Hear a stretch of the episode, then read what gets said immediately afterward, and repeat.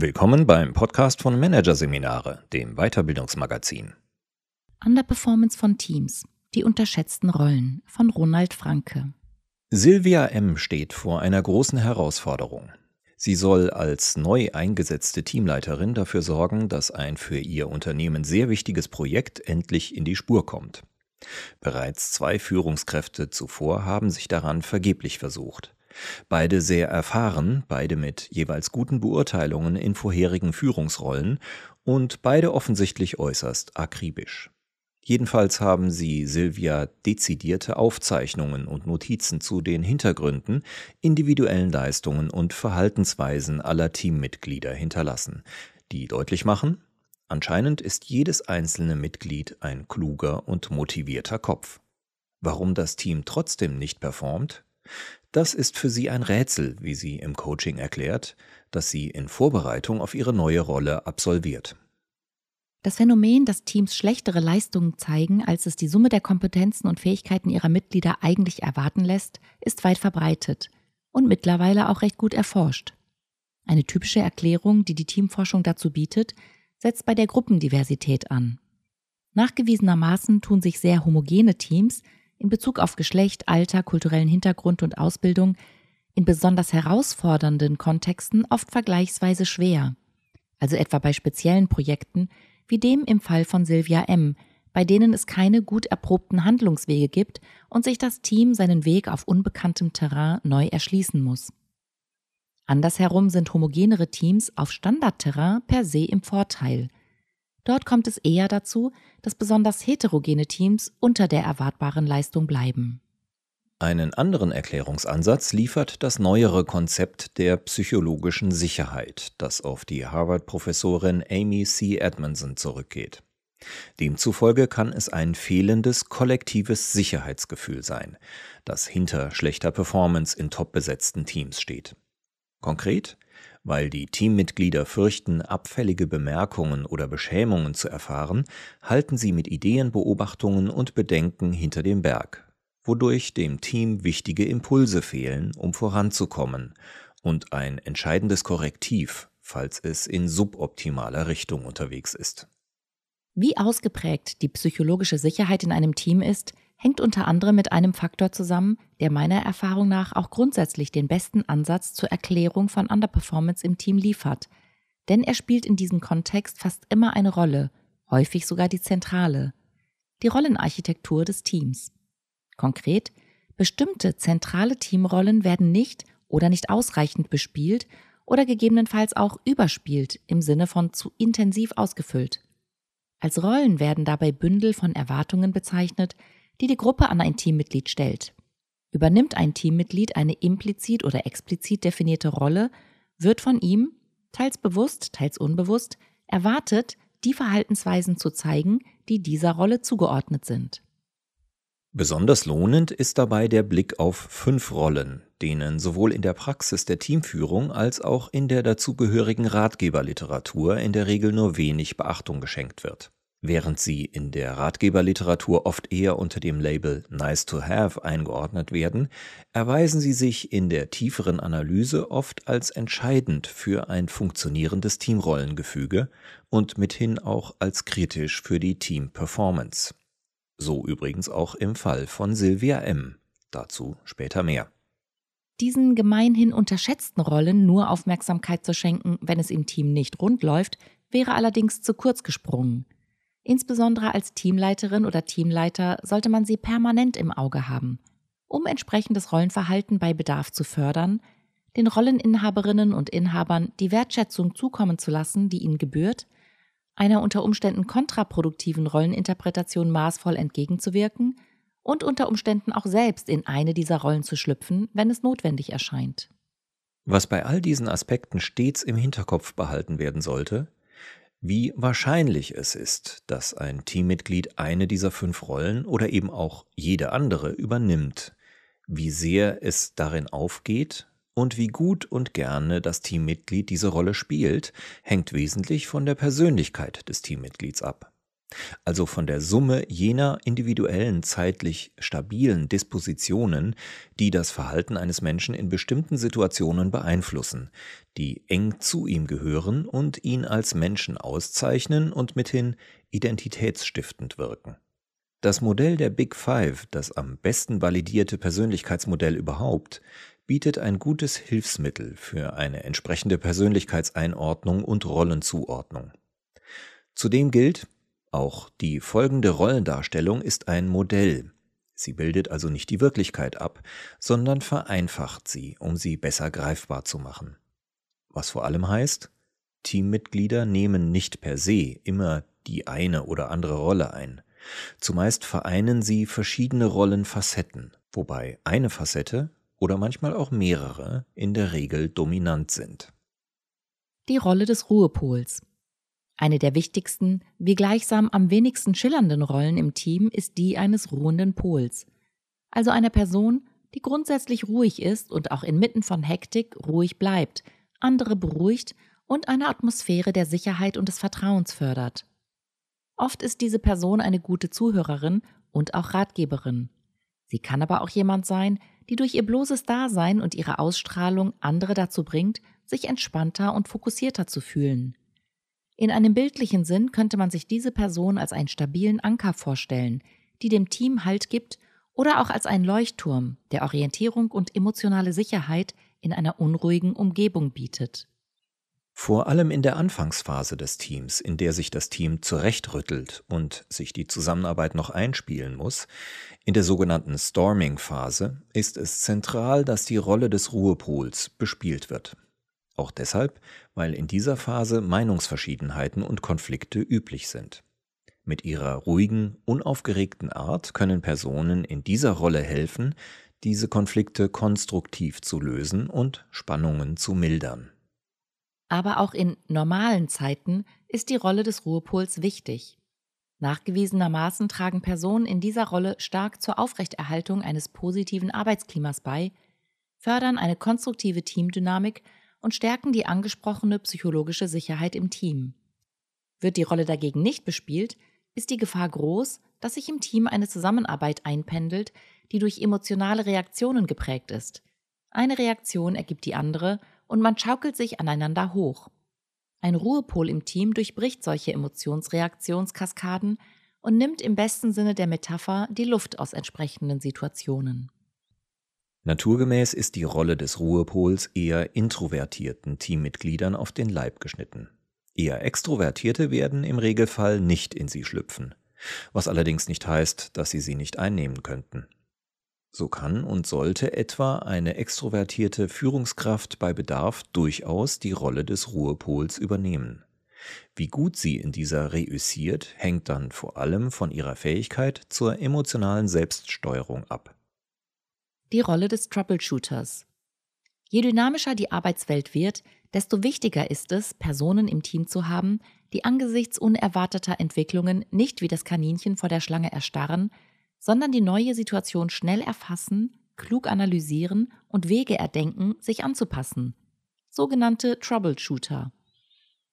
Doch gerade diese Rolle ist in vielen Teams nicht oder nicht gut genug besetzt. Hauptgrund? Die für die Rolle des Troubleshooters erforderlichen Soft Skills wie Problemlösungskompetenz, kritisches Denken, Kreativität und Anpassungsfähigkeit werden im Recruiting und bei der Teambesetzung im Vergleich zu fachlichen Fähigkeiten vielerorts unterbewertet. Von persönlichkeitspsychologischer Warte aus betrachtet sind es vor allem Flexibilität, Spontanität und Improvisationstalent, die zur Übernahme der Troubleshooter-Rolle prädestinieren da diese Persönlichkeitseigenschaften die der Gewissenhaftigkeit zwar nicht ausschließen, aber zumindest deutlich negativ mit ihr korrelieren, sind Personen in der Troubleshooter-Rolle im Daily Workflow tendenziell eher keine Bank. Zugespitzt ausgedrückt, so begeistert sie sich auf neue Herausforderungen stürzen, so sehr neigen sie dazu, ihre Standardaufgaben schleifen zu lassen. Um die Schwächen dieser Rolleninhaberinnen und Inhaber bestmöglich aufzufangen und ihre Stärken zum Tragen zu bringen, ist es aus Teamleitungssicht wichtig, ihnen auf der einen Seite genug Spielraum für Eigeninitiative und Kreativität zuzugestehen. Sie auf der anderen Seite aber auch etwa durch konstruktives Feedback und regelmäßige Check-ins, im Daily Business zu begleiten. Gerade wenn der Arbeitsdruck hoch ist, empfinden viele Führungskräfte dies mitunter als innervierend und würden sich mehr Eigenmotivation und verlässlicheres Wegschaffen wünschen. Sich kritische Situationen ins Gedächtnis zu rufen, in denen das entsprechende Teammitglied die zündende Idee hatte oder mal wieder die Kastanien aus dem Feuer geholt hat, hilft, den im Umgang mit Troubleshootern notwendigen Langmut zu bewahren. Die Rolle des Umsetzers. Während Troubleshooter nur sporadisch im Rampenlicht stehen, sind visionäre Teammitglieder, die vor Ideen sprudeln, grundsätzlich hochgeschätzt und werden teils sogar verehrt. Was dabei jedoch leicht aus dem Blick gerät, diese Ideen müssen auch umgesetzt werden. Hier kommen die Umsetzerinnen und Umsetzer ins Spiel, von ihrer Persönlichkeit beständige Teammitglieder, die pragmatisch und beharrlich an der Realisierung einer zunächst theoretischen Idee arbeiten. Zu dieser Rolle gehört es auch, sich für jene Details zu interessieren, für die visionäre Teammitglieder in aller Regel kein Fable haben.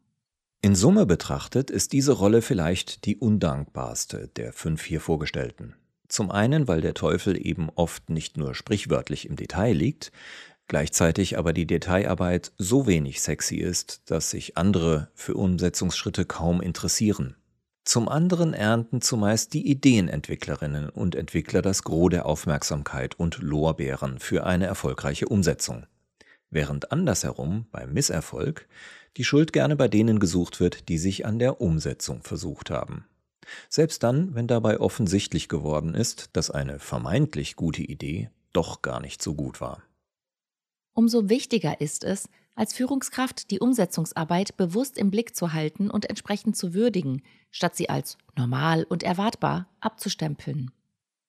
Worauf in der Führungsrolle ebenfalls geachtet werden sollte, ist die Weiterentwicklung der Umsetzerinnen und Umsetzer im Team. Weil ihr Fokus stark auf der Erledigung von Aufgaben liegt, vernachlässigen sie tendenziell ihre eigene Entwicklung und ihr eigenes Vorankommen. Die Rolle des Glue Guy. Wenn es eine oft unterschätzte Teamrolle gibt, über deren Bedeutung keine Zweifel bestehen, dann ist es die des sogenannten Glue Guy. Etliche Studien zeigen, wie wichtig eine Person im Team ist, die es mit ihrer Art zusammenhält, die eben im besten Sinne des Wortes wie Klebstoff, also englisch Glue, aufs Teamgefüge wirkt. Wer sich für Fußball interessiert, dem kommt an dieser Stelle vielleicht Lukas Podolski in den Sinn und seine Rolle, die er für den Erfolg der deutschen Nationalmannschaft bei der WM 2016 gespielt hat. Wer die dazugehörige Reportage gesehen hat, hat einen Eindruck einer herausragenden Glue Guy Performance gewinnen können. Der Glue Guy ist von seinem Naturell, gepolt auf Kooperation, dafür prädestiniert, nicht nur den Zusammenhalt, sondern auch die Zusammenarbeit im Team zu stärken.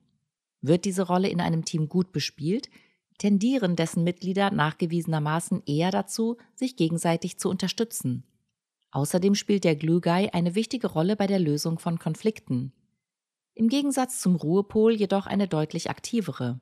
Durch sein diplomatisches Geschick und seine Fähigkeit, verschiedene Perspektiven zu verstehen, trägt er dazu bei, Spannungen abzubauen und Kompromisse zu finden. Auch wenn es darum geht, neue Mitglieder ins Team zu integrieren, erweist sich ein Glue oft von unschätzbarem Wert. Leicht neigen wir dazu, den Glue Guy im Team gedanklich als Klassenclown abzustempeln, dem es vor allem darum geht, sich selbst in den Vordergrund zu spielen. Damit könnten wir jedoch nicht weiter daneben liegen. Bei dieser Rolle geht es nicht um eine einzelne Person, sondern immer um die Gemeinschaft, um das Zusammengehörigkeitsgefühl und das Zusammenspiel. Devil's Advocate wenn sich alle einig sind, ist eine oder einer dagegen. Das ist der berühmt-berüchtigte Devil's Advocate, der aufgrund seiner hohen Sensibilität die Flöhe husten hört. Zu seiner Rolle gehört es, alternative Perspektiven und kritische Überlegungen in Diskussionen und Entscheidungsprozesse einzubringen, den Status quo und vorgefertigte Meinungen zu hinterfragen und in Diskussionen mögliche Gegenargumente oder alternative Sichtweisen einzubringen. Auf diese Weise wirkt er einem Phänomen entgegen, das wie ein Damoklesschwert gerade über per se sehr potenten Teams hängt und schon vielerorts für viele gravierende Fehlentscheidungen gesorgt hat. Groupthink. So wird die Tendenz von Gruppen genannt, sich für unfehlbar zu halten und aus diesem Gefühl heraus Informationen, die nicht zur gemeinsamen Überzeugung oder dem kollektiven Selbstbild passen, zu ignorieren. Da ein Devil's Advocate kontinuierlich zum Nach- und Neudenken auffordert, kann das Teammitglied in dieser Rolle leicht innervierend wirken. Gerade als Führungskraft ist die Verlockung, es in bestimmten Situationen einfach abzuwürgen, mitunter groß. Wer dies zu oft macht, läuft jedoch Gefahr, das gesamte Rollenspiel abzuwirken und damit einen ganz wichtigen Baustein einer erfolgreichen Teamrollenarchitektur zu entfernen. Sich immer wieder jene Situationen ins Gedächtnis zu rufen, in denen der Devil's Advocate mit seinen Einwänden Fehlentscheidungen verhindert oder dafür gesorgt hat, dass das Team zu einer viel besseren Lösung gekommen ist, hilft, dieser Verlockung zu widerstehen. Auf der anderen Seite besteht gerade bei der Rolle des Devil's Advocate die Gefahr, dass überzogen wird. Der Grad zwischen konstruktiver Gegenmeinung und destruktivem Gegenhalten ist manchmal schmal. Letzterem konstruktiv entgegenzuwirken ist eine essentielle Teamführungsaufgabe. Etwa indem der Rolleninhaber oder die Rolleninhaberin ermutigt wird, nicht nur Probleme aufzuzeigen, sondern auch mögliche Lösungen oder Alternativen vorzuschlagen und in die Verantwortung für deren Umsetzung einbezogen wird. Die Rolle eines Devil's Advocate war im neuen Team von Sylvia M. übrigens weitgehend unbesetzt, was mit dazu führte, dass sich die Gruppe, der Kompetenz ihrer eigenen Mitglieder sehr bewusst, häufiger in kluge Ideen verrannte, die letztlich aber nicht zu realisieren waren. Als die neue Teamleiterin das erkannt hatte, übernahm sie häufiger einmal diese Rolle. Gleichzeitig schlüpfte sie auch in andere wenig bespielte Rollen, vor allem in die des Glue Guys und verstärkte so die Kooperation und den Zusammenhalt. Zudem lieferte sie auf diese Weise Rollenvorbilder, in die sich andere Teammitglieder mit der Zeit hineinentwickelten, sodass eine stabile Teamrollenarchitektur entstand und das Team schließlich so performte, wie es die Fähigkeiten seiner Mitglieder erwarten ließen.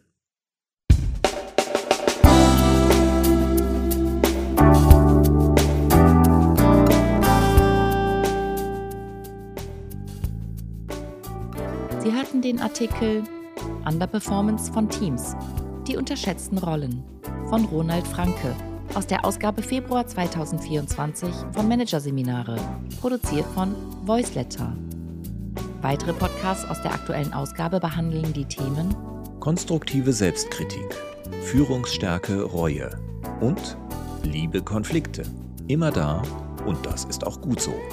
Weitere interessante Inhalte finden Sie auf der Homepage unter managerseminare.de und im Newsblog unter managerseminare.de/blog.